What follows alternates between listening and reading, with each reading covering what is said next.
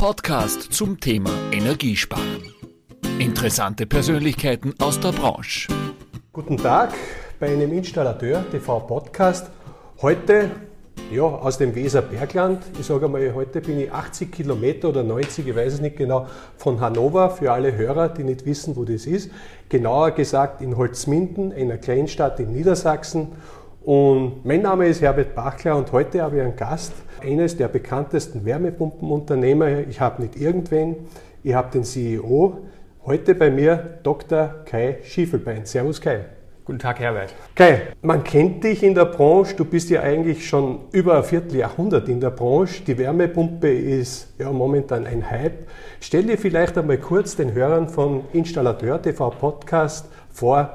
Wer ist Kai Schiefelbein? Ja, ich bin 55 Jahre alt, habe irgendwann in den 90er Jahren des vergangenen Jahrhunderts Maschinenbau studiert mit dem Schwerpunkt Thermodynamik in einer Universität in Essen. Und ja, habe in der Zeit auch den zweiten Hauptsatz der Thermodynamik zumindest ansatzweise verstanden und bin seitdem der Überzeugung, dass es keine gute Idee ist, äh, bei 1100 Grad Celsius Gas zu verbrennen, um daraus dann 21-gradige Raumwärme mhm. zu machen. Mhm. Äh, das geht mit der Wärmepumpe viel effizienter. Da bekommt man drei Viertel der Energie, die man dem Heizsystem zuführt, aus der Umwelt. Und ja, seitdem möchte ich Wärmepumpen machen und seitdem mache ich eigentlich auch Wärmepumpen seit 1997 bei der Firma Stiebel Eltron. Mhm. Jetzt bist ja du in einer Zeit eingestiegen bei Stiebel Eltron nach deiner Ausbildung wo ja die Wärmepumpe noch keinen Hype erlebt hat. Ja, ihr habt mit Sicherheit auch, sage ich, nicht immer ganz so einfache Zeiten gehabt. Ja. Damals war die Zeit der Durchlauferhitzer, der Boiler. Stiebel Eltron war damals, als ich mit meiner Promotion fertig war, eins von wenigen Unternehmen in Deutschland, die überhaupt Wärmepumpen gemacht hat. Ähm, die haben mir erzählt, sie wären Marktführer bei Wärmepumpen. Gut, das war nicht ganz exakt richtig zu mhm. dem Zeitpunkt. Sie waren genau genommen die Nummer drei damals hinter Waterkotte und Dimplex. Aber ich hatte mhm. denen zunächst mal geglaubt und die Wahrheit wusste ich noch nicht. Ja. Und die haben auch immerhin 1000 äh, Wärmepumpen im Jahr hergestellt, 500 Heizungswärmepumpen und 500 Warmwasserwärmepumpen mhm. in, ja, im, im absoluten Manufakturprozess. Also ich sage mal ganz ehrlich, das hätte ich zu Hause bei mir in der Garage im Kern auch noch hingekriegt, was damals hier produziert wurde. Es war im Wesentlichen Assembly mit einem Lötbrenner von äh, Kältetechnik-Komponenten, die man beim Kältegroßhandel hätte kaufen können. Mhm, mhm. ähm, aber der Markt war damals klein und äh, wie meine Schweizer Kollegen äh, mich heute immer noch äh, daran erinnern, die haben damals mein Gehalt bezahlt, mhm. weil ohne die Schweiz als Markt hätte Stiebel Etron damals keine Wärmepumpen machen mhm, können. Mhm. Vielleicht gehen wir zurück auf diese Zeit zum Heute, dass man auch einen Vergleich hat. Was hat sich in diesen 28 Jahren jetzt getan? Du hast schon gesagt, 1000 Wärmepumpen. Schweiz war, glaube ich, für euch von Anfang an immer ein ganz, ganz wichtiger Markt. Wo liegt Stiebel Eltron heute konkret mit den Zahlen? Ja, heute, das kann man sehr schwer vergleichen. Wir werden in diesem Jahr alleine hier in Holzminden über 100.000 Wärmepumpen herstellen. Ähm, das ist natürlich heute eine tatsächlich industrielle Fertigung, auch wenn am Automatisierungsgrad äh, und in der Effizienz der Produktion immer noch Steigerungsmöglichkeiten vorhanden sind. Wir kommen ja aus ganz anderen Stückzahlen und müssen uns da entwickeln. Ähm, Stiebel Eltron als Unternehmen ist natürlich auch enorm gewachsen. Ich glaube, als ich bei Stiebel Eltron angefangen habe, haben die irgendwo so in der Größenordnung von übersetzt, waren ja damals noch D-Mark, von übersetzt rund 200 Millionen Euro Umsatz gemacht. Ähm, noch noch im Jahr 2017 hat Stiebel 511 Millionen Euro Umsatz gemacht. Im abgeschlossenen Jahr haben wir 1,1 Milliarde Euro Umsatz erreicht. Und äh, die Wärmepumpe ist heute mit weitem Abstand unsere wichtigste Produktgruppe mit über 65 Prozent äh, dessen, mhm. was wir insgesamt umsetzen. Und als ich 1997 bei der Firma Stiebel Eltron angefangen habe, äh, da war die Wärmepumpe das Exoten Zeugs, was mhm. die eigentlichen Prozesse gestört hat. Und zu meiner Abteilung und mir haben die Kollegen damals immer Jugend forscht gesagt. Das mhm. Äh, zeigt so ungefähr mhm. den Abstand. Jetzt sage ich, momentan ist ja die Wärmepumpe ein Hype, ja, aber wie, wie, wir wissen, das war ja nicht immer so und es sind ja auch sehr viele Hersteller, eigentlich alle, kann man sagen, auf diesen Zug zwangsweise aufgrund der Förderungen und vielen anderen Themen aufgesprungen. Also ihr seid ja unter diesen Top 4 oder 5 Playern, jetzt von den Wärmeerzeugern inzwischen. Aber ich kann mir vorstellen, es ist schon ein bisschen ein Hemmschuh. Ich vergleiche euch auch ein bisschen mit der Firma Ochsner, wo ihr auch beteiligt seid in Österreich. Äh, was hat euch oder was hat dir und deinem Team immer so die Kraft gegeben, in dieser Zeit, wo das belächelt wurde, daran zu glauben und sagen, wir marschieren da durch, Weil das könnte es sein, weil da gehört ja auch nicht nur Wissen und technisches Know-how, sondern auch ab und zu auch ein Quäntchen Glück dazu, oder? Ich glaube, zu der Zeitschiene, auf der so ein Produkt dann äh, sich tatsächlich durchsetzt, äh, da muss man Glück haben. Mhm. Ähm, das ist nicht prognostizierbar, wie schnell oder wie langsam das geht, weil die Beharrungskräfte bei Menschen im Markt, äh, in der Politik, die können enorm groß sein. Dass die Wärmepumpe die richtige Lösung ist für ein Klima, in dem man über relevante Zeiten, ich sag mal irgendwo bei uns in der Region, doch alle Male ähm, 2000 Vollbenutzungsstunden oder reale Heizstunden im Jahr sicherlich in der Größenordnung von 5000 Stunden, wo man überhaupt heizen muss, dass man bei so einer, in so einer Klimaregion mhm. ähm, im Prinzip technisch mit der Wärmepumpe heizen muss. Das war mir als Techniker natürlich klar. Ähm, und das ist verhältnismäßig einfach. Ähm, wenn ich erneuerbare Energie einsetzen möchte, dann ist die Endenergie, die ich sinnvollerweise verwenden kann, elektrischer Strom. Ja. Weil ich einfach erneuerbare Energie am effizientesten und mit den geringsten Verlusten und mit dem geringsten Kapitaleinsatz und mit dem geringsten Flächeneinsatz kann ich erneuerbare Energie als Strom nutzbar machen. So, insofern ist das, was ich am Ende zur Verfügung habe, sinnvollerweise Strom. Und wenn ich Strom zur Verfügung habe und den aus erneuerbarer Energie bereitstelle, dann kostet die Kilowattstunde Strom ja trotzdem Geld, weil ich mhm. dafür Ressourcen vorhalten muss, weil ich dafür Windräder bauen muss, PV-Anlagen bauen muss, Netze bauen muss. Das heißt, äh, mit diesem erneuerbaren Strom muss ich hinterher effizient umgehen, um ein volkswirtschaftlich sinnvolles System aufzubauen. Und mhm. die Wärmepumpe ist halt als Stromapplikation in der Effizienz völlig unschlagbar, mhm. weil ich eben äh, mindestens drei Viertel der Energie, die ich als Heizwärme bereitstelle, aus der Umwelt bekomme. Mhm. Insofern war ich als Naturwissenschaftler immer zu 100 Prozent sicher, dass die Wärmepumpe sich durchsetzen wird. Mhm. Ähm, deswegen war das für mich auch nicht irgendwas, wo ich äh, dran gezweifelt hätte oder mhm. wo ich ernsthafte Sorgen gehabt hätte. Äh, die Sorgen haben sich eigentlich nur darauf bezogen, wie schnell kann man das dem Rest der Welt erklären, mhm. wie schnell kommt es zu dieser Transformation des Marktes, äh, von der ich überzeugt war, dass sie kommen muss, wenn man Klimaschutz auch nur ansatzweise ernst nimmt. Und das ist eine gute Idee, den Klimaschutz ernst zu nehmen. Mhm. Ähm, ja, Deswegen war ich mir immer sicher, das Richtige zu tun. Also ich habe meinen Kindern habe ich immer gesagt, Kinder, es gibt zwei Produkte, die sind einfach nur gut, äh, Industrieprodukte. Das eine ist das Fahrrad, das andere ist die Wärmepumpe und ich bin glücklich, die Wärmepumpe machen zu dürfen. Mhm. Das ist ein gutes Stichwort auch, äh, was du sagst, Kai, Transformation. Ich habe oft, das ist jetzt aus äh, meiner Wahrnehmung her, so den Eindruck, in Österreich, von wo ich her bin, ist ja die Wärmepumpe schon sehr, sehr lange, sage ich einmal, ein Standard geworden. Ich meine, viel länger schon als wie in Deutschland. Ja. Auch in der Schweiz. Bei vielen Technologien habe ich das auch so verfolgt, genauso Solarthermie, die jetzt leider nicht mehr so hip ist, dafür Photovoltaik abgelöst wurde.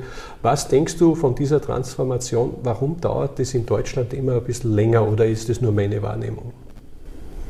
Ich glaube, je größer eine Volkswirtschaft ist mhm. und je stärker sich Standards etabliert haben, mhm. die funktionieren und in die Unternehmen viel Geld investiert haben, umso schwieriger ist die Transformation. Äh, wenn du mal Lust hast, kannst du dir mal das Buch Innovators Dilemma kaufen. Mhm. Ähm, da ist dieses Problem ganz gut beschrieben, warum bestehende Marktführer sich mit Transformationen extrem schwer tun. Mhm. Und äh, Deutschland äh, war halt eigentlich Weltmarktführer in der Gasheiztechnik. Ähm, in Deutschland haben große Unternehmen, äh, Gasnetzbetreiber wie beispielsweise die E.ON, ähm, enorm viel Geld verdient mit Erdgas. Äh, das, der Privatkunde mit seiner Heizwärme ähm, ist der zweitgrößte Abnehmer im Gasgeschäft nach der Industrie und natürlich sind die Margen im Endkundengeschäft ganz andere als im Industriegeschäft. Das heißt, es ist wohl ziemlich sicher, dass die Erdgaswirtschaft mit dem Heizgeschäft das meiste Geld verdient. Mhm. Es ist in Deutschland auch mit hoher Wahrscheinlichkeit so, dass die meisten Stadtwerke, äh, wenn ich aus deren G&V das Gasnetz rausnehme, dann sind die vermutlich ziemlich zeitnah pleite. Mhm. Und in den Stadtwerken wiederum sitzen natürlich auch viele Politiker in den Aufsichtsräten. Da gibt es eine enge Vernetzung, gerade zwischen den Großstädten und den Bürgermeistern dort ähm, und äh, den, den Stadtwerken, die dort sind. Das heißt, es gab einfach in Deutschland oder es gibt auch heute noch in Deutschland natürlich unheimlich viele Leute, die mit der der Erdgasheizung und dem Erdgasabsatz an den Endkundenhaushalt sehr viel Geld verdienen. Mhm. Und in dem Moment, wo man da, und das ist jetzt gar nicht bös gemeint, das ist eine Erklärung für, für eine Situation, die da ist, in dem Moment, wo man da eine Transformation einleitet oder betreibt, da kommt es dann natürlich zu Stranded Investments, das heißt zu Geld, was investiert wurde, beispielsweise in Gasnetze und was keine Bedeutung mehr hat, was sonderabgeschrieben werden muss. Und es gehen Businessmodelle kaputt, von denen viele Leute profitieren und wo viele Leute von leben. Und äh, natürlich wird dann stark das verteidigt, was man hat. Mhm. Das ist menschlich, das ist verständlich und es ist falsch, weil es natürlich auf lange Sicht sowieso schief geht. Mhm. Und ähm, es ist, man kann gesamtgesellschaftliche Entwicklungen, die im Kern richtig sind, kann man nicht aufhalten. Die kann man verschieben. Mhm. Und der Preis für die Verschiebung ist der Verlust von Wettbewerbsfähigkeit. Mhm.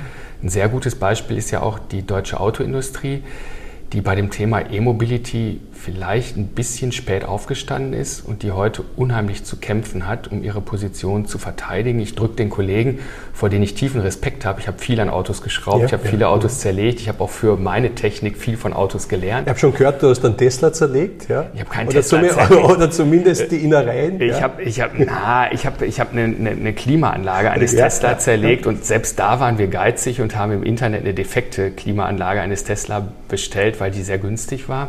Und die haben wir dann zerlegt, um zu sehen, wie Tesla das Thema, eine Klimaanlage ist genauso wie eine Wärmepumpe am Ende des Tages ein Kälteaggregat. Und äh, der Industrialisierungsgrad und die Funktionsintegration in der Tesla-Klimaanlage ist enorm. Und äh, ja, natürlich, man kann vom Wettbewerb lernen. Und äh, jetzt ist Tesla kein Wettbewerb von uns, aber es sind halt auch Leute, die eine ähnliche technische Applikation irgendwo haben. Und was den Industrialisierungsgrad der Klima- und die Funktionsintegration der Klimaanlage im Tesla angeht, habe ich was Ähnliches nie gesehen. Und ich habe in meiner Jugend an der Uni relativ viel an Autoklimaanlagen geschraubt, einfach weil ich es als Kältetechniker ja. konnte. Ähm, ja, man kann da viel lernen und man muss. Was hast du lernen. konkret jetzt, würde mich interessieren persönlich, daraus gelernt äh, aus dieser Tesla-Klimaanlage?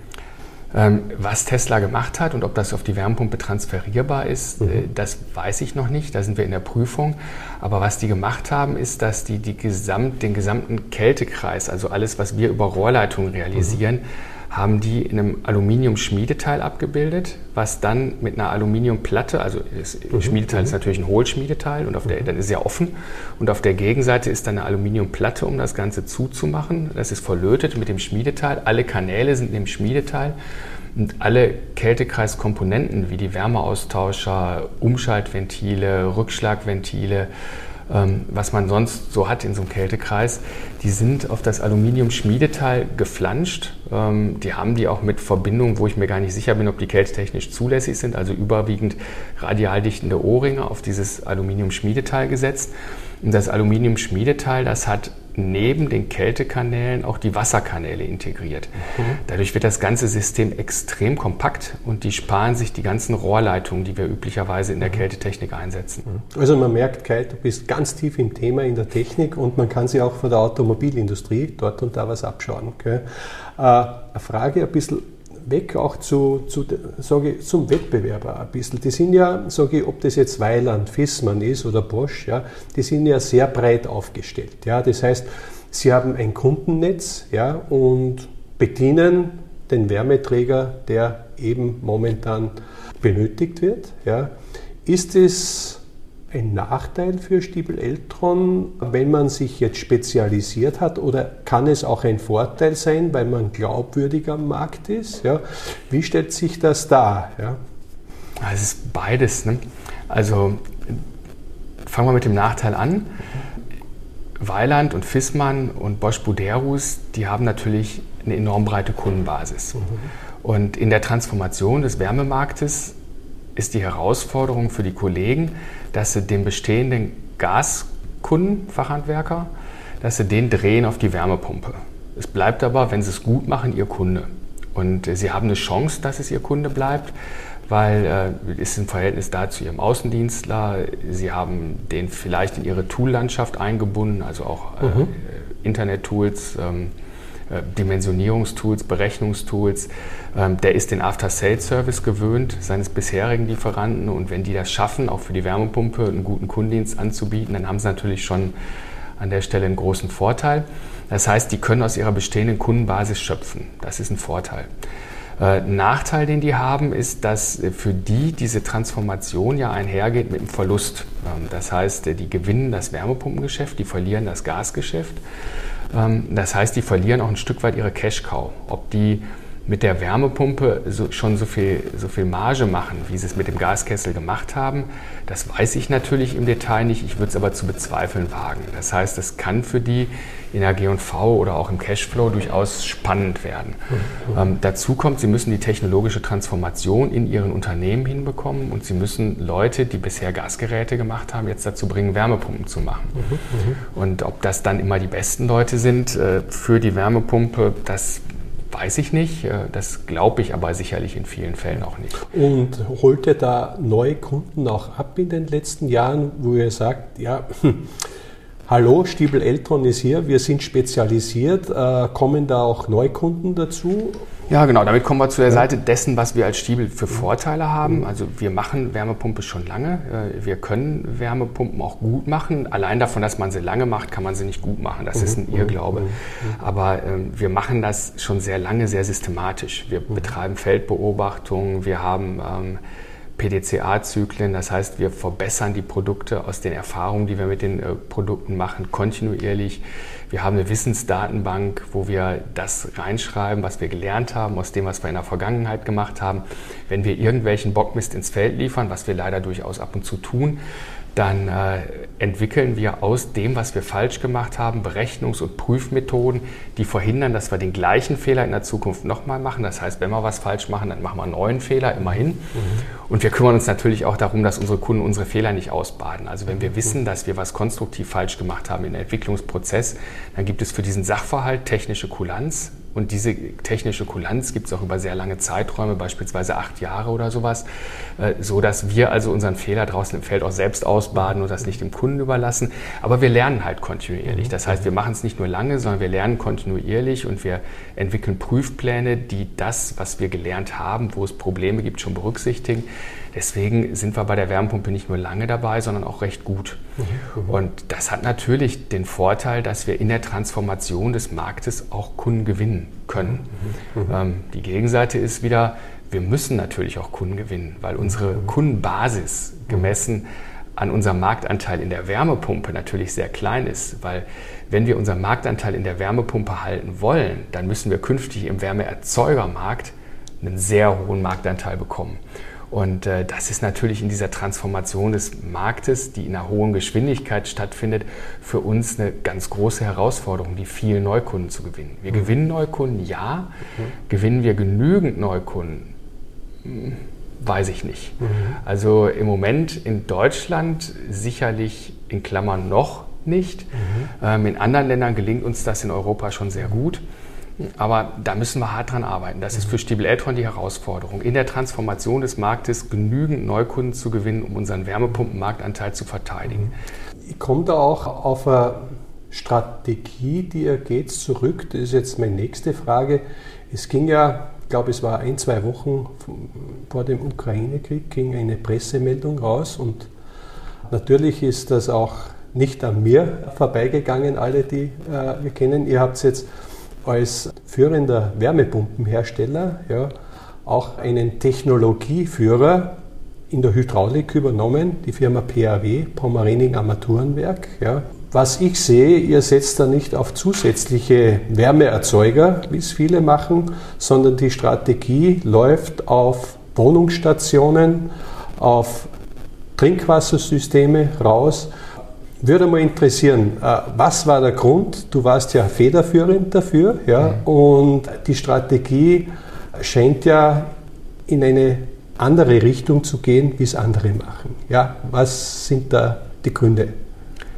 Wir haben mit der PAW schon, bevor wir die dann äh, Anfang 2022 übernommen haben. Der Marc Pomerening und ich sprechen seit spätem Sommer 2021 darüber oder haben seitdem darüber gesprochen.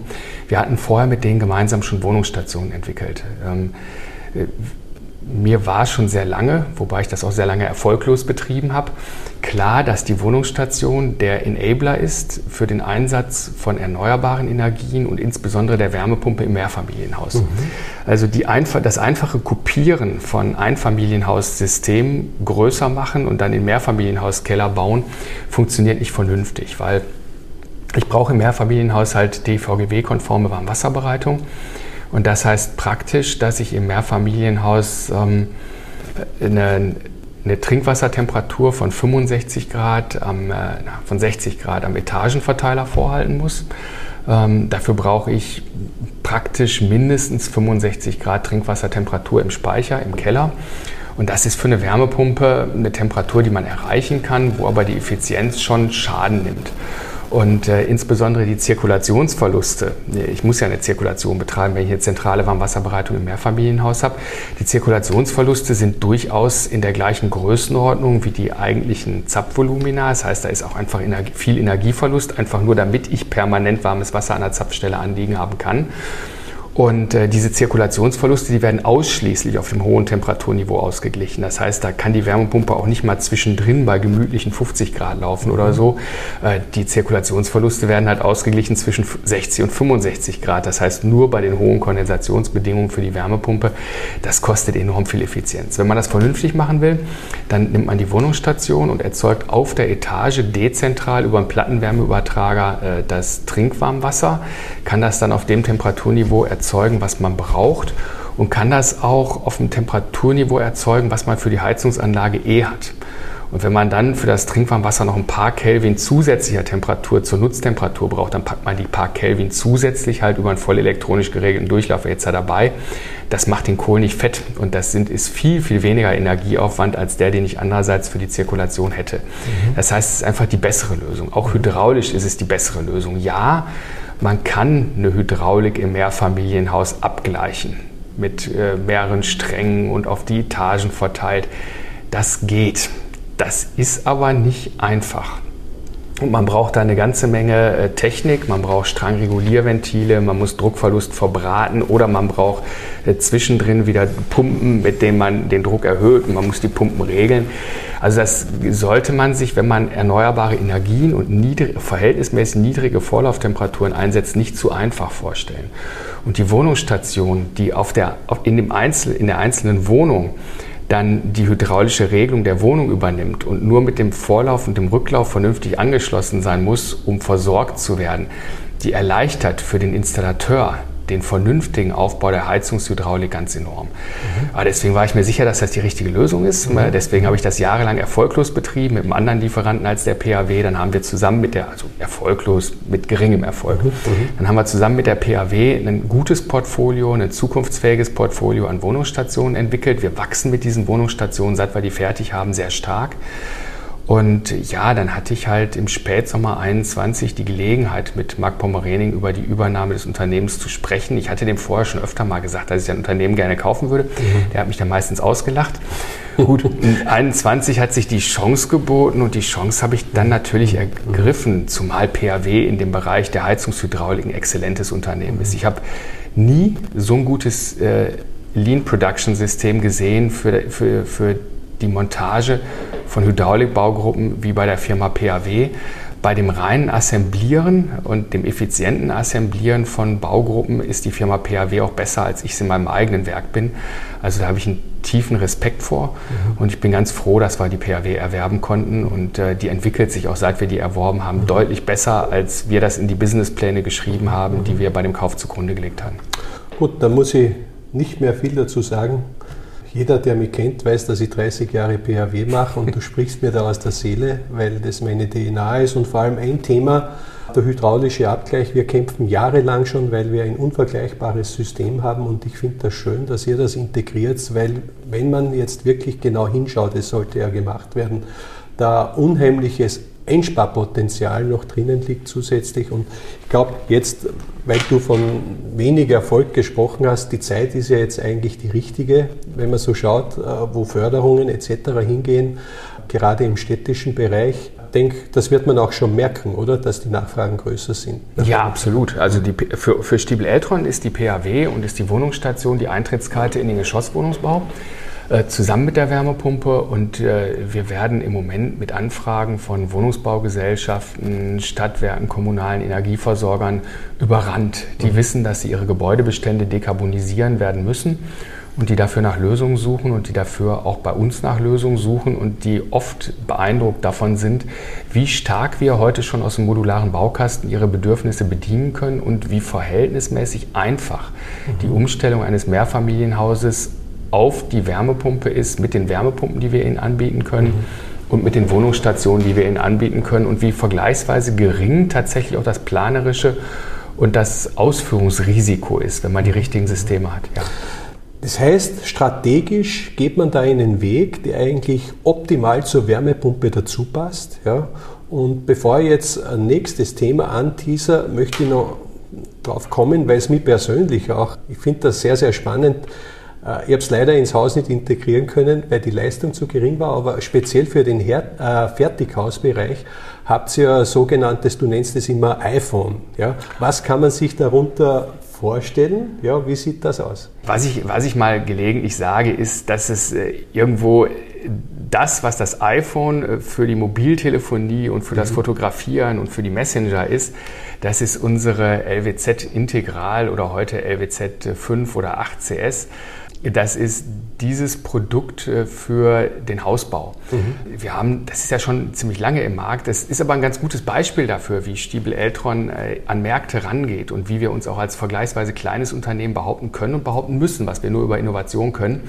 Ähm, wir haben in dem Gerät drinne eine Außenluft-Wasserwärmepumpe, die innen aufgestellt wird eine kontrollierte Wohnraumlüftung mit einem Kreuzgegenstromwärmeübertrager, um die Wärme aus der Abluft zurückzugewinnen. Mhm und einen Warmwasserspeicher und mit der Wärmepumpe können wir heizen und kühlen. Das heißt, wir haben die gesamte Haustechnik, die ein modernes Neubauhaus benötigt, haben wir in einer Blechkiste zusammengefasst. Und äh, wir haben da natürlich auch ein paar spannende Patente drin. Äh, ist natürlich jetzt eher was für die Technik-Nerds. Also beispielsweise wärmen wir die Außenluft, die auf den Kreuzgegenstrom-Wärmeübertrager geht und die man bei tiefen Außentemperatur vorwärmen muss, damit der Kreuzgegenstrom-Wärmeübertrager nicht auf der Abluftseite einfriert, äh, die wärmen wir vor über unterkühltes Kältemittel. Ähm, das unterkühlte Kältemittel bietet dieses Vorwärmen an, ohne dass man zusätzlichen Energieaufwand betreiben muss. Wir müssen nur im Verdampfer der Wärmepumpe hinter der Außenluft ein bisschen mehr Energie klauen, aber wir müssen dafür keine Primärenergie einsetzen. Das heißt, es ist eine sehr effiziente Möglichkeit der Außenluftvorwärmung. Und Patente von dieser Sorte haben wir in der ESA LWZ eine ganze Menge drin. Also es ist im technischen Detail auch teilweise recht pfiffig gelöst. Mhm. Aber vor allem ist es für unseren Partner, den Haushersteller, den Fertighaushersteller, ein System, was sehr einfach zu integrieren ist. Äh, wenn man das System in das Haus einbaut, dann geht das viel schneller, als wenn ich eine außen aufgestellte Luftwasserwärmepumpe mit dem Innenteil, mit einem zusätzlichen Lüftungsgerät ähm, einbauen würde, den ganzen Kram verdrahten müsste, die ganze Hydraulik anschließen müsste und dann noch äh, Ausdehnungsgefäße auf die Wand setzen muss und eventuell externe Pumpen und all so ein Kram. Das ist da ja alles drin. Und vor allem glaube ich auch die Werte, die SCOP-Werte, die werden gesteigert, wenn man das Ganze kombiniert, oder nicht? Also nach der Norm nicht, weil die Norm ja, weil die Norm ja das Produkt nicht beschreibt. Mhm. Das ist ja singulär im Markt. Ähm, in der Realität natürlich schon, weil wir beispielsweise äh, die Unterkühlungsenergie des Kältekreises verwenden können, um die Außenluft frostfrei zu halten. Ja, mhm. in der Praxis schon, weil das halt optimal zusammenspielt ähm, und äh, im Kontext viel besser geregelt werden kann, als wenn man die Komponenten einzeln hätte. Und es gibt viel weniger Installationsfehler oder Möglichkeiten, man, wo man Fehler machen kann bei der Installation. Es ist schnell integriert und es ist auch hinterher im Betrieb unproblematisch, weil beispielsweise die Wärmepumpe eben innen aufgestellt ist. Und damit ist die Schallemission draußen ausgesprochen gering, weil wir eben mit Schalldämpfern arbeiten können und äh, an den Luftkanalanschlüssen, die dann nach draußen gehen, da ist eben nicht mehr viel zu hören. Das heißt, man kann das auch bei sehr dichter Bebauung einsetzen. Man muss sich keine Gedanken machen, wo kann man das Gerät aufstellen, an welcher Stelle vor dem Haus ist das richtig, wie hält man die TA-Lärm oder was auch immer ein. Ähm, das heißt, all diese Überlegungen können entfallen. Es ist eine Plug-and-Play-Lösung und sie ist unproblematisch. Ich komme zu einem Thema auch noch, auch viel diskutiert, das Thema Kältemittel, Gase. Muss vorausschicken, dass ich da jetzt nicht der Profi bin, darum frage ich auch dich. Ich habe nur die Wahrnehmung am österreichischen, deutschen Markt, dass sehr viel auf, auf Propangas gesetzt wird. Man sagt wegen der höheren Temperaturen, natürlich auch mit diesen Nachteilen, dass es explosiv ist.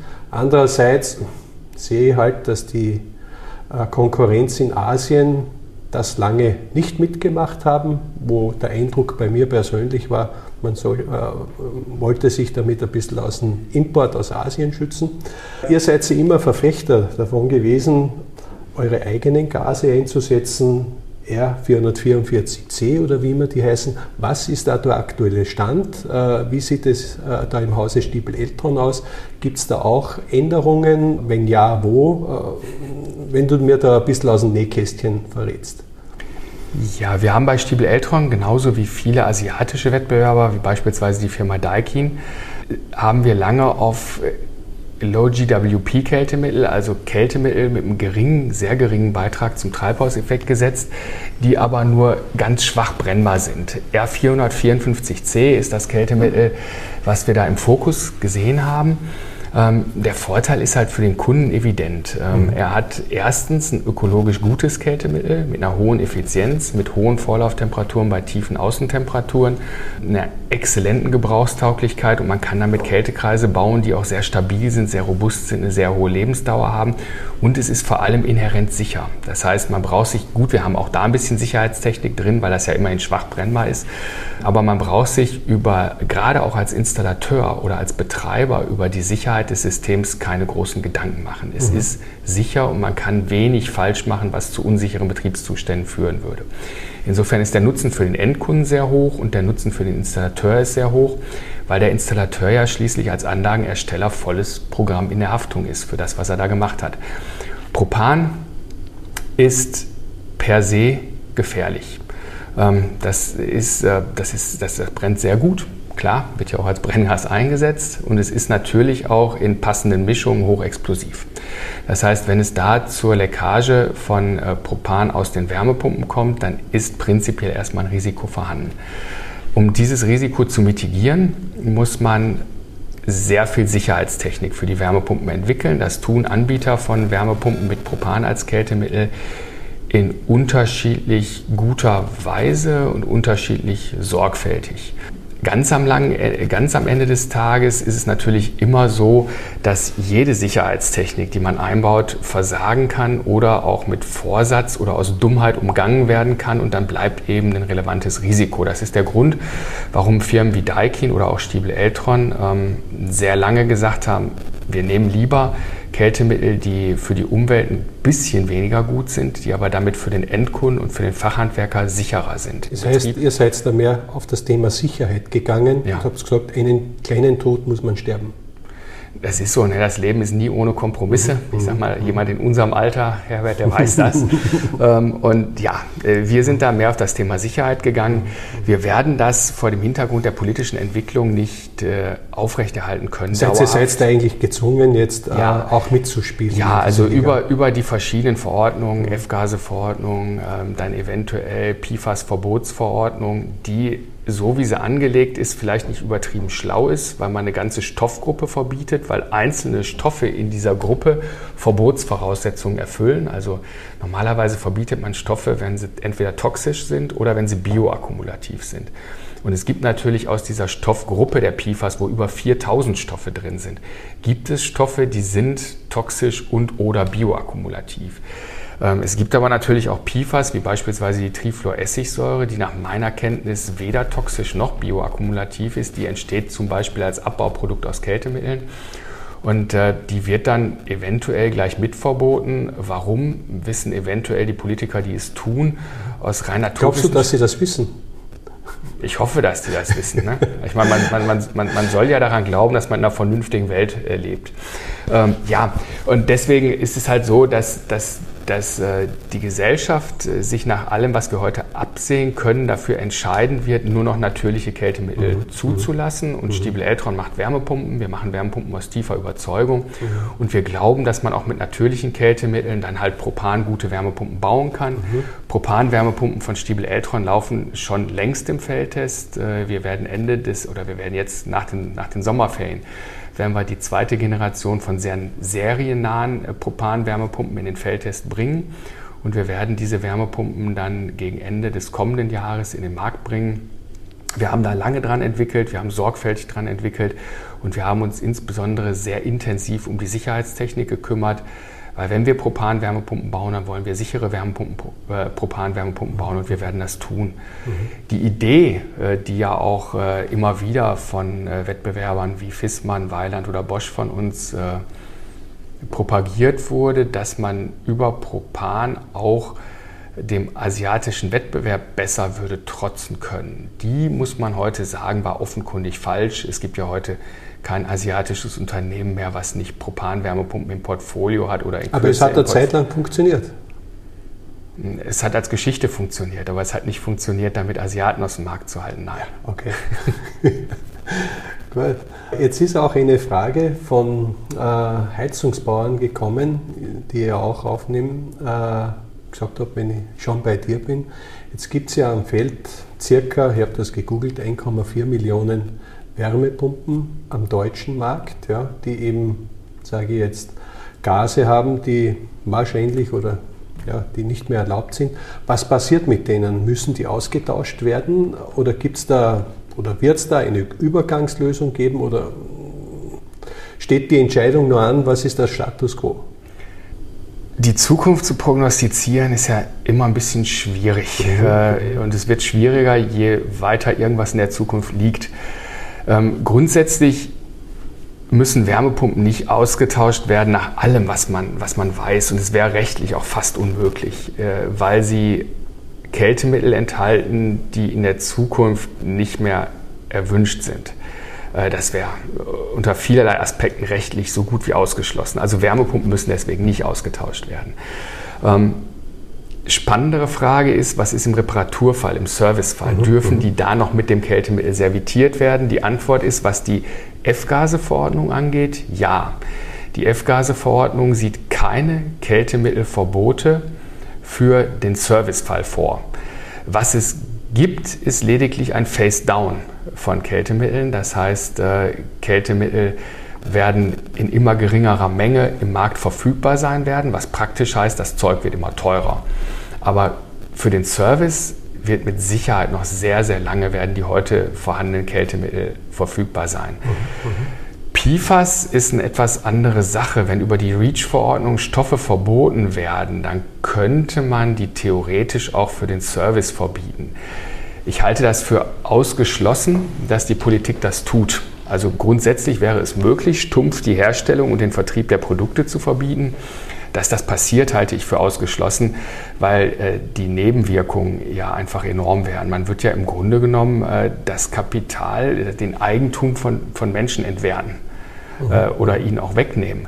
Äh, das wäre beispielsweise in Deutschland verfassungsrechtlich hochbedenklich. In anderen Ländern wäre es vielleicht einfach nur politisch komplett unpopulär. Und es gibt ja auch einfach gar keinen Handlungsdruck, der das nahelegen würde. Also wenn man diese in Deutschland beispielsweise 1,4 Millionen Wärmepumpen, die ja typischerweise sehr selten so servitiert werden müssen, dass man Kältemittel da rausnehmen muss und wo man dann ja auch äh, das Kältemittel recycelt, also in, in, in Pullen tut und im geschlossenen Kreislauf hält, wo also die Mengen, die in die Umwelt entweichen, super gering sind. Da gibt es ja keinen Handlungsdruck, da entsteht ja keine reale Gefahr für die, für die Umwelt, wenn man die Produkte weiterhin servitiert. Also mit hundertprozentiger Sicherheit kann es niemand sagen, weil ich treffe ja die Entscheidung nicht. Wir leben in, in der Demokratie in Europa und ich sage mal, Gott sei Dank leben wir in der Demokratie. Aber ich halte die Wahrscheinlichkeit für ausgesprochen gering, mhm. dass es dazu kommt, dass man Wärmepumpen im Feld nicht mehr servitieren darf. Ich muss ja sagen, äh, liebe Hörer, Sie werden es auch merken, ich habe heute eben mit Dr. Kai Schiefelbein jemand bei mir, der wirklich in den Kern des Kern geht und ja, wir sind jetzt auch mit der Zeit schon drüber, aber ich bleibe gern da, weil genau diese Fragen ich auch beantwortet haben will. Und eine dieser Fragen ist auch, Kai, ich gehe jetzt einen kurzen Schwenk Förderpolitik, ein leidiges Thema. Es ist jetzt wieder vertagt worden, das Ganze auf September.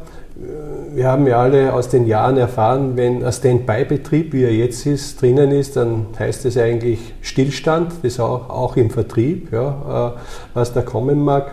Wie ist momentan der Absatz? Was ich gesehen habe mit den Förderanträgen, ich glaube, es ist ja nur noch die Hälfte in diesem Jahr äh, beantragt worden, also der große Hype, ist der nun vorbei bei den Wärmepumpen oder ist der jetzt nur einmal auf Standby gestellt? Also grundsätzlich möchte ich den Eindruck vermeiden, dass ich mit dem, was die Politik an der Stelle macht, unglücklich wäre. Mhm. Das Gebäudeenergiegesetz ist notwendig. Das mhm. ist notwendig, um den Klimaschutz zu realisieren. Schon die Vorgängerin der jetzigen Regierung hat ja das Klimaschutzgesetz beschlossen mit sogar damals sektorscharfen äh, CO2-Minderungszielen.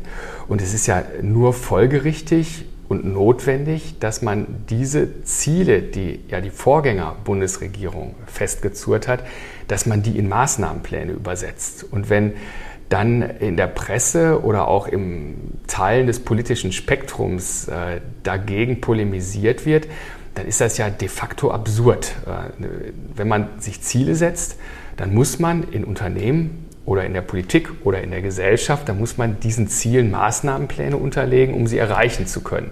Sonst sind das keine Ziele, sonst sind das Träume. Und von Träumen kann man leider nirgendwo hinkommen. Aber ist es momentan nicht so, äh, wenn man die letzten Monate und Jahre Revue passieren lässt, dass das, was wir Unternehmen brauchen, diese Planungssicherheit abhanden gekommen ist und die man aber benötigt? Das ist korrekt. Ähm, also grundsätzlich ist das GEG richtig und ich hoffe, dass es jetzt im September dann auch verabschiedet werden wird. Die Art und Weise, äh, wie das dann am Ende zustande gekommen ist, äh, wie viel Änderungen in den Prozess gekommen sind und wie viel Unsicherheit in den Markt gekommen ist, die ist natürlich jetzt nicht vorbildlich, weil da genau das fehlt, was Sie sagen. Die Wirtschaft oder einfach die Menschen brauchen Planungssicherheit.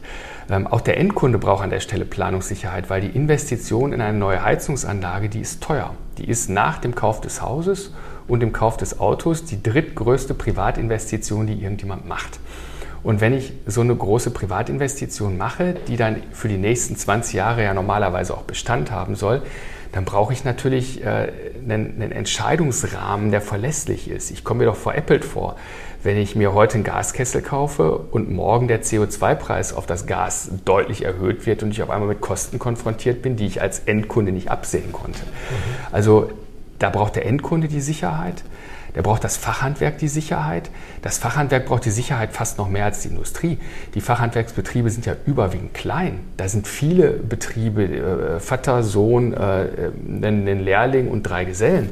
Und äh, wenn die jetzt ihre Gesellen auf die Wärmepumpe qualifizieren, dass die Wärmepumpen installieren konnten, was die vorher nicht konnten, und wenn die dafür richtig viel Zeit investieren, Zeit, die die Gesellen dann eben nicht mit der Installation von Geräten beschäftigt sind, weil sie bei der Schulung sind und dann kommt der Wärmepumpenmarkt nicht, dann ist das ja für den Fachhandwerker noch in viel größerem Maße existenzbedrohend als für die Industrie. Das heißt, die Wirtschaft braucht Planungssicherheit und auch wir in der Industrie können die Planungssicherheit gut gebrauchen. Stiebel Eltron beispielsweise investiert ja bis 2027 so ungefähr 700 Millionen Euro. Das wollte ich eben gerade auch ansprechen.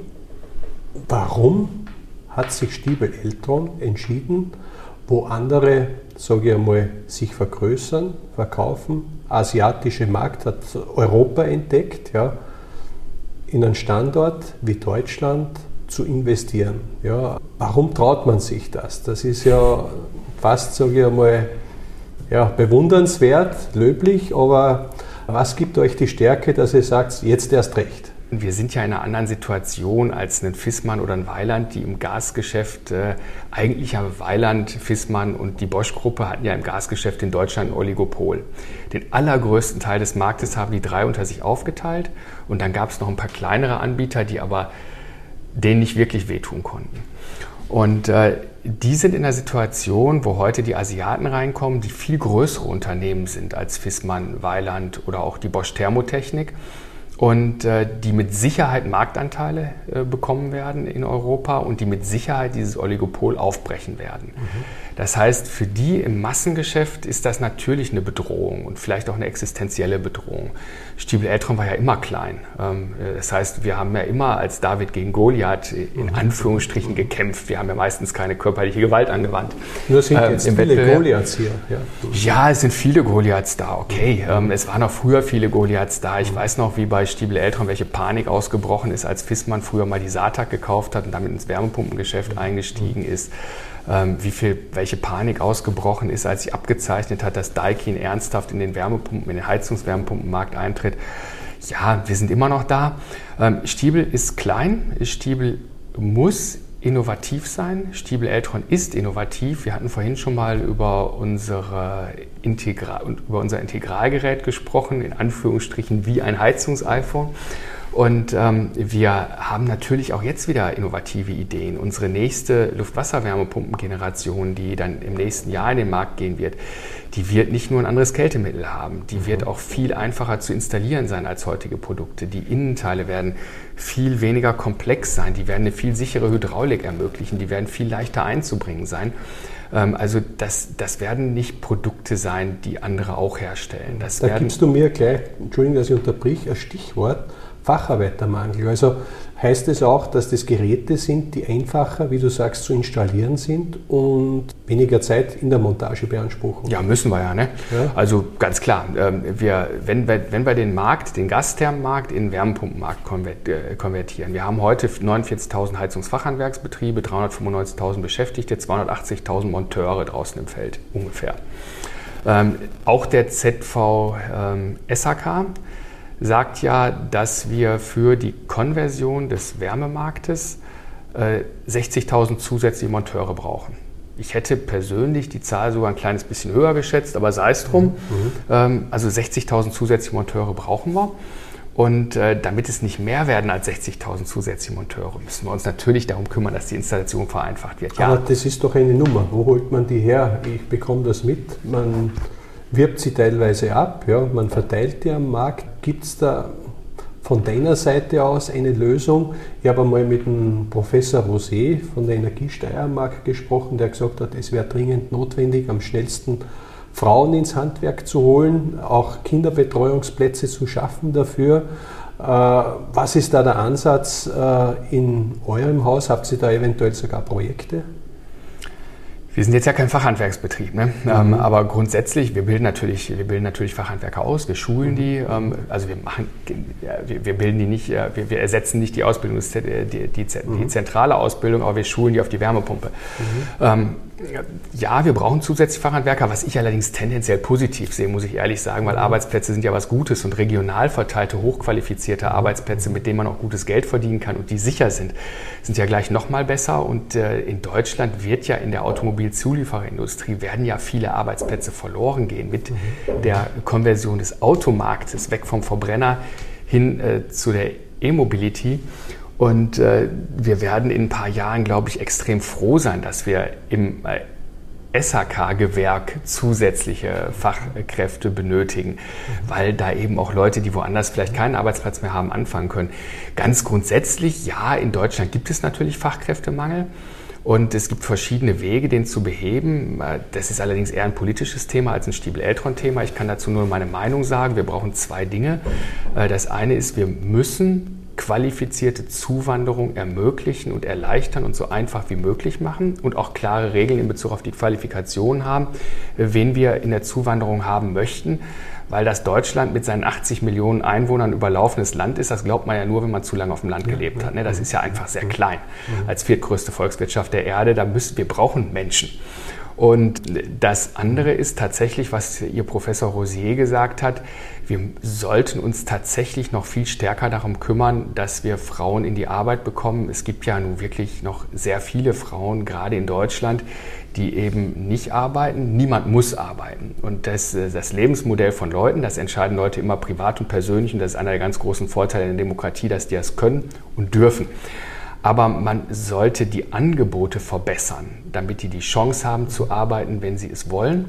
Ähm, weil die natürlich qualifiziert sind, die sind intelligent, äh, die sind oft sehr gut ausgebildet und die können natürlich am Arbeitsmarkt einen großen Unterschied machen.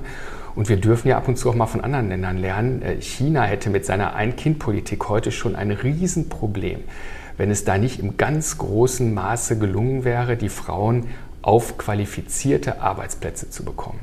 Und man muss in China wirklich nicht alles gut finden und es gibt vieles, was ich da gar nicht gut finde. Aber da, wo die uns voraus sind, kann man von denen lernen. Und äh, mit der qualifizierten Beschäftigung von Frauen, das haben die besser verstanden als wir. Mhm. Wobei ich sage, es gibt ja auch Hoffnung in Deutschland, Österreich. Gerade in Deutschland sind Frauen sichtbar, muss ich ehrlich dazu sagen. Es gibt ja auch Initiativen, Initiative Handwerkerin von der Klempnerin, der Lena Hinz. Ich sehe täglich Frauen, wie sie servicieren und mir fällt einfach auch, auch dass eigentlich die das wirklich mehr als perfekt machen. Ja, also so gesagt sage ich, es gibt auch hierzulande Hoffnung, denke ich. Ja, äh, nur müssen halt. Bei uns arbeiten in der, in, der, in, der, Fertigung arbeiten auch sehr viele Frauen und äh, es gibt, man kann nicht pauschal sagen, ob Frauen oder Männer besser arbeiten. Äh, das geht pauschal nicht, aber was man pauschal sagen kann, ist, dass Frauen nicht schlechter arbeiten als Männer. Und äh, wir haben ja auch in der Industrie heute keine Arbeitsplätze mehr, wo man vielleicht aus körperlichen Gründen sagen könnte, ah, da muss so schwer gehoben werden, das kann eine Frau nicht. Arbeitsschutz gilt ja für Männer und für Frauen. Mhm. Äh, auch Männer glauben ja nur, dass sie schwer heben können, jeden Tag und ununterbrochen. Ähm, die können das ja nicht. Das, das schadet denen ja auch. Und deswegen muss man Arbeitsplätze eh ergonomisch gestalten, sodass die körperliche Belastung für Menschen im vernünftigen Rahmen gehalten wird. Und natürlich können Frauen die gleiche Arbeit machen wie Männer. Und natürlich gibt es auch Arbeitsplätze, die Frauen besser können als Männer. Jetzt komme ich nochmal mit einem Schwenk zurück, was das Wärmepumpenthema betrifft. Das ist jetzt eine ganz persönliche Frage von mir. Für dich mag sie wahrscheinlich, aber du wirst mir es gleich beantworten, ein bisschen plump wirken. Wenn ich in fernen Ländern bin, Asien, USA, egal wo, mir fällt auf, die machen sehr viel mit Luft-Luft-Wärmepumpen. Ich sehe auch inzwischen, dass Discounter, zumindest bei uns in Österreich, die inzwischen schon anbieten zum Selbstbau, sind preislich anscheinend relativ attraktiv, ja, sind vom COP-Wert auch nicht mehr ganz so schlecht und speziell in städtischen Bereichen, wenn, also eventuell auch einsetzbar. Was, wie siehst du dieses Thema? Es wird ja teilweise auch in den Statistiken, kommt sie nicht immer vor, was mir auffällt, die Luft-Luft-Wärmepumpe. Warum nicht? Du meinst jetzt wahrscheinlich die, die, die Split-Wärmepumpe genau. mit, einem, mit einem Klimainnenteil, genau. ne, was, mhm. was dann eben auch heizen kann. Genau. Ah, also meistens ist tatsächlich, ähm, gerade wenn die günstig sind, dann ist natürlich die Heizleistung, die die bereitstellen, ziemlich gering. Und da muss man sich mal, dann, dann, wenn man dann durchrechnet für eine Wohnung, wie viele Split-Klima-Innenteile man, man braucht. Man braucht, ist dezentral, wenn man so will. Ja, man ja. Also man braucht ziemlich viele Geräte mhm. ähm, und man braucht dann entweder viele äh, Single-Split auch Außenteile, dann ist die ganze Fassade voll, oder man braucht halt dann komplexere Systeme, dann ist man bei einer Wohnung auch sehr schnell beim VIA-V-System dann äh, kann man das Thema natürliche Kältemittel gleich mal ganz vergessen, weil natürlich, wenn ich das Kältemittel in die Wohnung über Splitsysteme transportiere und große Mengen Kältemittel in so einem System habe. Also wenn ich mir vorstelle, ich habe ein großes Splitklima-Außenteil für ein VIA-V-System und ich habe mhm. dann in der Wohnung, sagen wir mal im Wohnzimmer gleich äh, drei Innenteile, in allen anderen Räumen mindestens mal ein Innenteil und ich arbeite dann in so einem VIA-V-System mit äh, eventuell zwei Kilogramm Propan und habe die Kältemittelleitung innen reingelegt und über Bördelverschraubung mit den Split-Innenteilen verbunden. Äh, das, den Gedanken will ich gar nicht zu Ende denken und ich glaube auch viele asiatische Anbieter wollen den gar nicht zu Ende denken. Also mit der Konversion des Marktes zu natürlichen Kältemitteln ist das, glaube ich, sehr, sehr schwer vorstellbar. Aber wenn das jetzt so Discounter anbieten, laufen die da nicht Gefahr, in irgendwas im Selbstbau einzusteigen oder anzubieten, wo es womöglicherweise hierzulande, ich sage einmal vorsichtig, Probleme geben könnte? Ich habe persönlich mit der Verantwortung von Discountern eh so meine Probleme. Mhm. Also ich finde das auch manchmal super lustig, dass äh, Discounter irgendwelches Zeug in den Markt bringen, was offenkundig nicht sicher ist. Und wenn es dann zurückrufen kommt, dann war es der böse Hersteller. Und es war nie die Verantwortung des Händlers, der der Inverkehrbringer ist und der rechtlich schon verantwortlich ist. Mhm. Ähm, und auch in der Öffentlichkeit wird es immer so dargestellt, als wäre der Discounter ja nicht verantwortlich. Also wenn äh, Discounter Split-Klimageräte äh, vertreiben, die ja auch aufgrund der äh, F-Gase-Verordnung äh, gar nicht vom Endkunden in Betrieb genommen werden dürfen, dann ist ja die Frage, wer nimmt die Dinger denn in Betrieb? Wer schließt die an? Und wird da was geht der Discounter seriös davon aus, äh, dass der Endkunde das Dingen kauft, das mit nach Hause nimmt und das dann da vom gelernten Kälteanlagenbauer installieren lässt, der sich bestimmt riesig freut, mhm. ein Gerät vom Discounter zu installieren, an dem er ja selbst keine Marge hat? Oder ist dem Discounter nicht vielleicht durchaus bewusst, dass er an der Stelle was verkauft, was hinterher illegal in Betrieb genommen wird? Oder mhm. was über Schwarzarbeit äh, von irgendeinem Gesellen, der irgendwo angestellt ist, nach Feierabend in Betrieb genommen wird? Aber irgendwer muss gerade stehen, wenn es kracht, oder? Tja, das ist eine spannende Frage. Ich hoffe, dass ein Discounter, der sowas äh, betreibt, dann auch dafür mal gerade stehen muss. Denn mhm. im Rahmen der Verkehrssicherungspflicht, und dazu gibt es ja in Europa sogar Gesetze und Verordnungen, im Rahmen der Verkehrssicherungspflicht wäre eigentlich der Discounter dafür verantwortlich. Mhm. Der müsste sich ja überlegen, was, was passiert mit dem Produkt, was er verkauft. Also wie man sieht, es gibt spannende Wege und nicht alles, was Wärmepumpe ist, ist einfach auch sicher. Höre ich jetzt raus, ist auch eine Antwort, mit der ich was anfangen kann.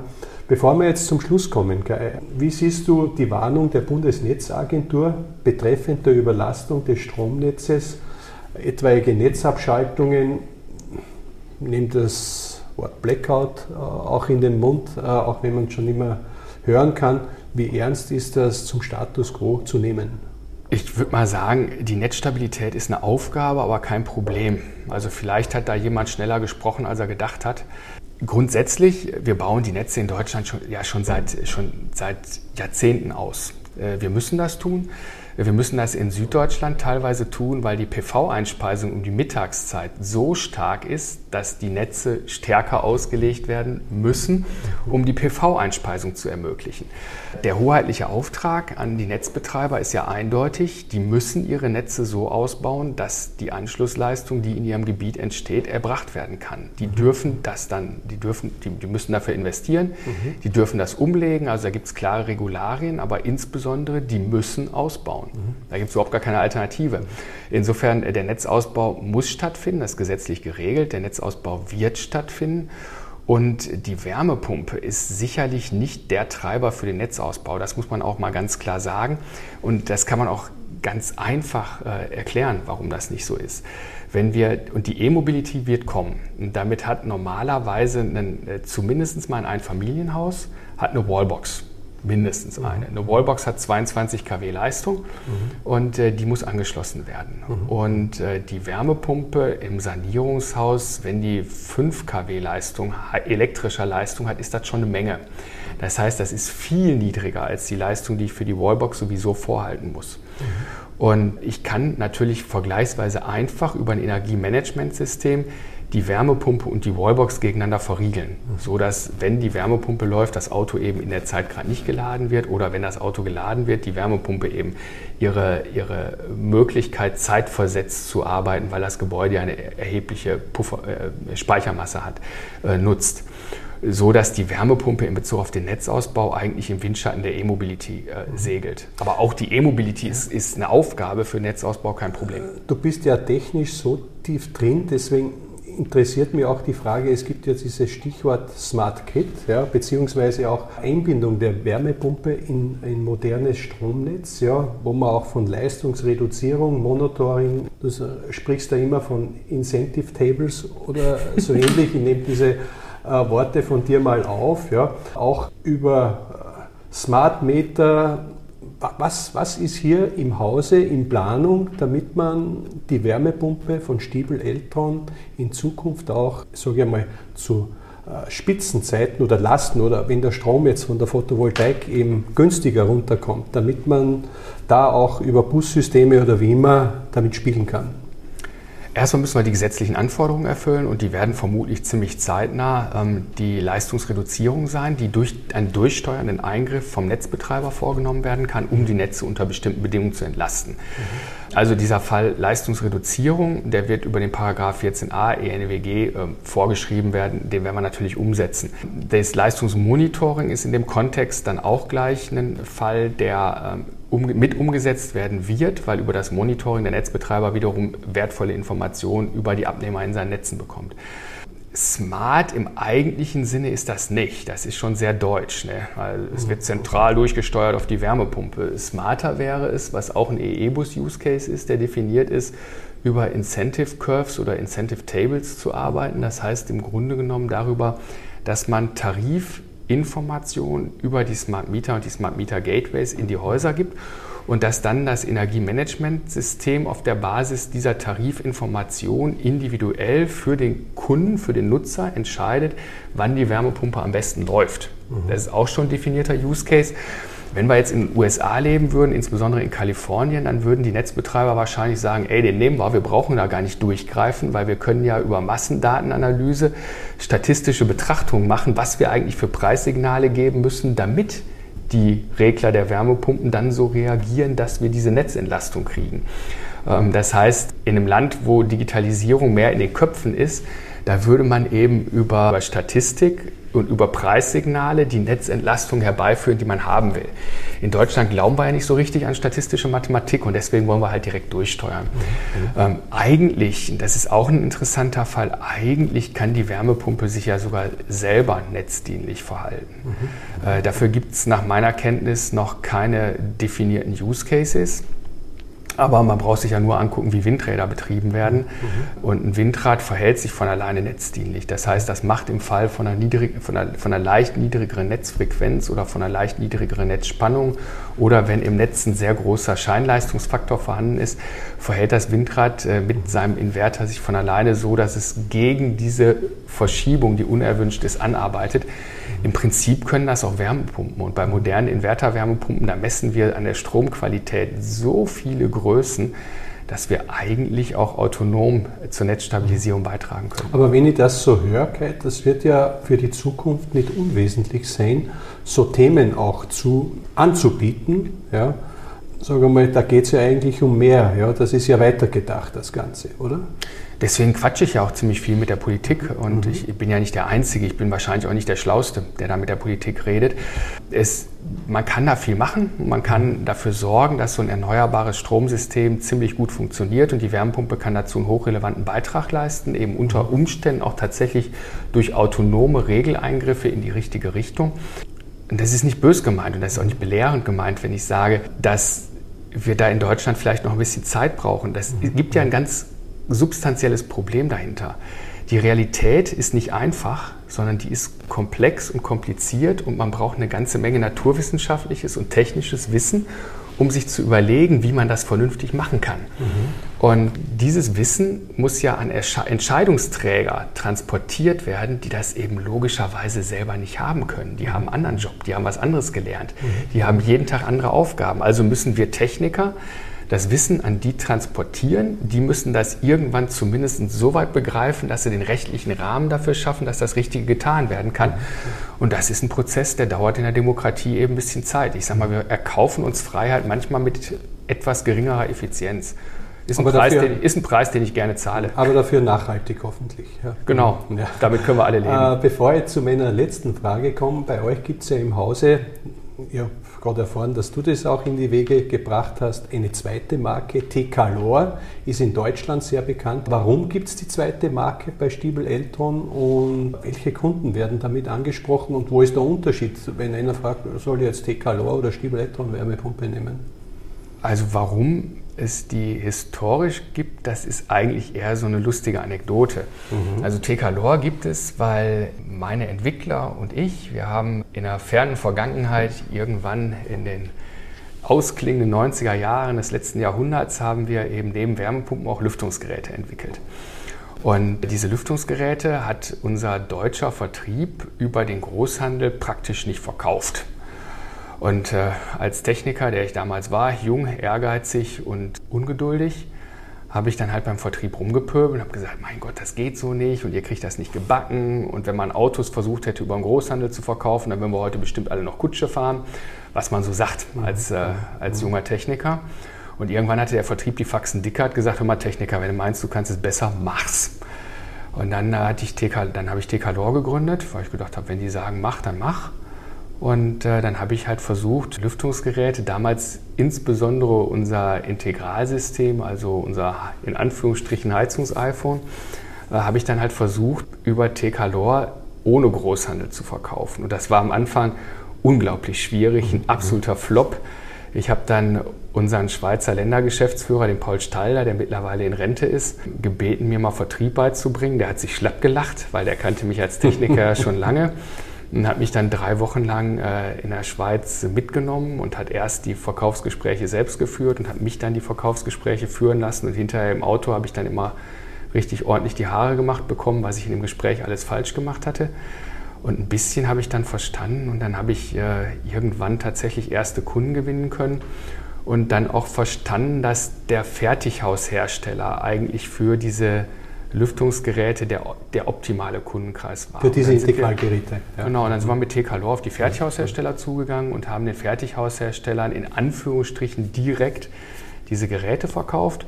Ich sage in Anführungsstrichen direkt, weil praktisch ist es auch bei Fertighausherstellern so, was wir erst lernen mussten, dass du meistens an deren Installateur verkaufst. Mhm. Der Entscheider ist dann der Fertighaushersteller, der ist aber mit dem Installationsbetrieb verbandelt und du verkaufst an den Installationsbetrieb, muss man alles verstehen.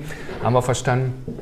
Ja, und dann ist TK-Lor halt gewachsen und äh, TK-Lor ist heute in Deutschland vor allem unser Vertrieb für Fertighaushersteller, wobei wir zunehmend auch direkt kaufende Fachhandwerkskunden haben, die den direkten Support durch den Anbieter äh, schätzen, die also mhm. einfach das schätzen, dass sie einen Vertriebsinnendienst haben, der ihnen sehr schnell technische Fragen beantwortet, die das schätzen, dass wir bei TK-Lor inzwischen einen Webshop betreiben, wo die Produkte, die der Installateur sich in seinem Wärmepumpenkonfigurator zusammengestellt hat, die komplette Kommission dann in dem Webshop bestellbar ist, in den Warenkorb ausgecheckt wird und hinterher über vergleichsweise einfache Bezahlsysteme bezahlbar wird.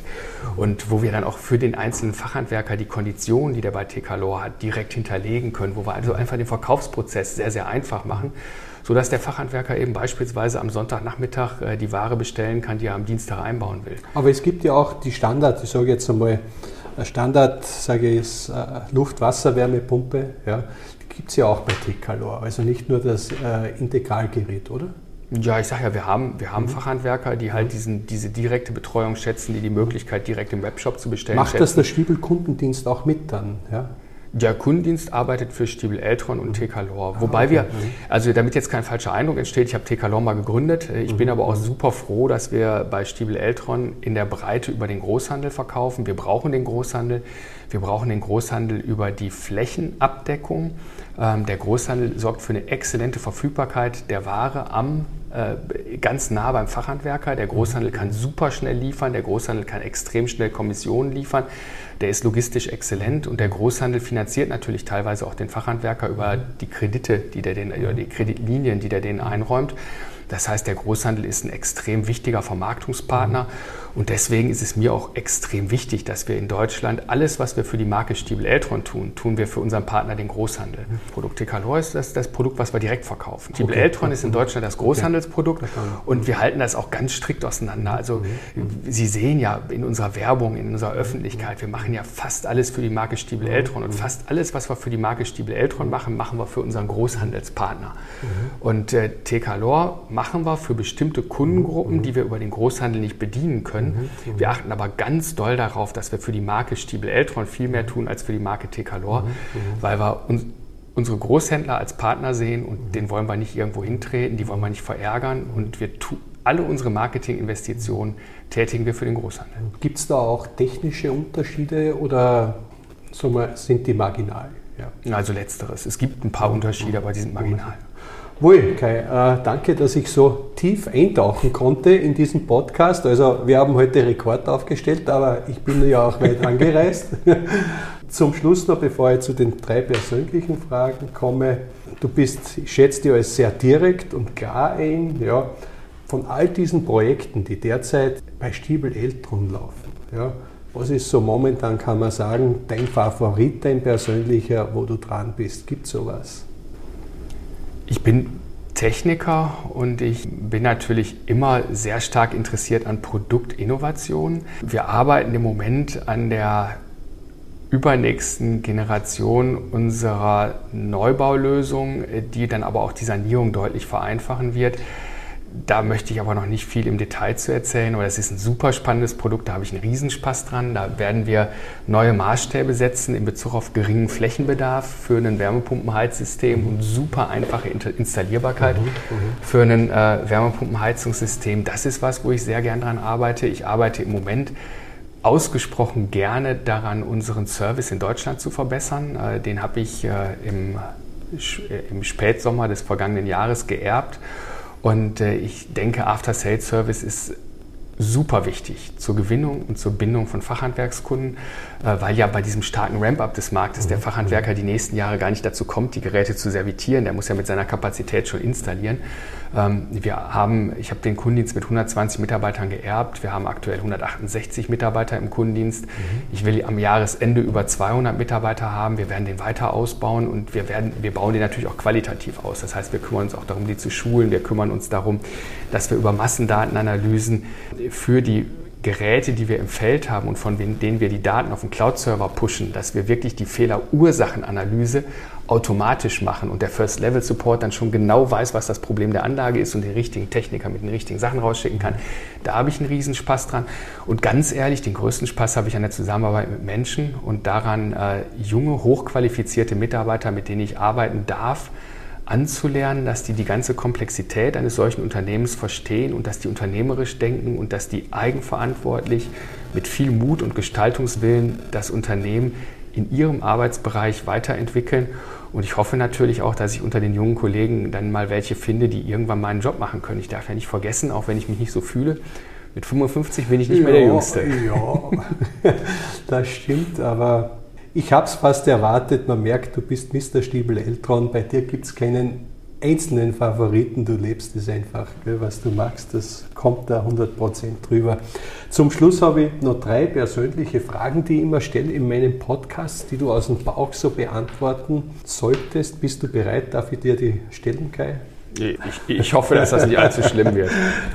Als Planungssicherheit würde ich mir folgende folgende drei Punkte von der Politik wünschen verlässliche Rahmenbedingungen, die dann auch beständig sind über lange Zeiträume, gescheite Übergangsfristen, da wo aus gesellschaftlich völlig legitimen Gründen technische Änderungen äh, gefordert werden. Da sollten aber Übergangsfristen beikommen, die es der Industrie sinnvoll ermöglichen, die Sachen umzusetzen und niedrigere Strompreise. Das ist ganz wichtig. Der, der, Strom mehr als dreimal so teuer wie das Gas und dann treibt man natürlich die Endkunden weg von, dem, äh, von der Endenergie Strom, die man erneuerbar erzeugt und die man eigentlich nutzen will, hin zu der fossilen Energie, was klimatechnisch völlig falsch ist. Mhm.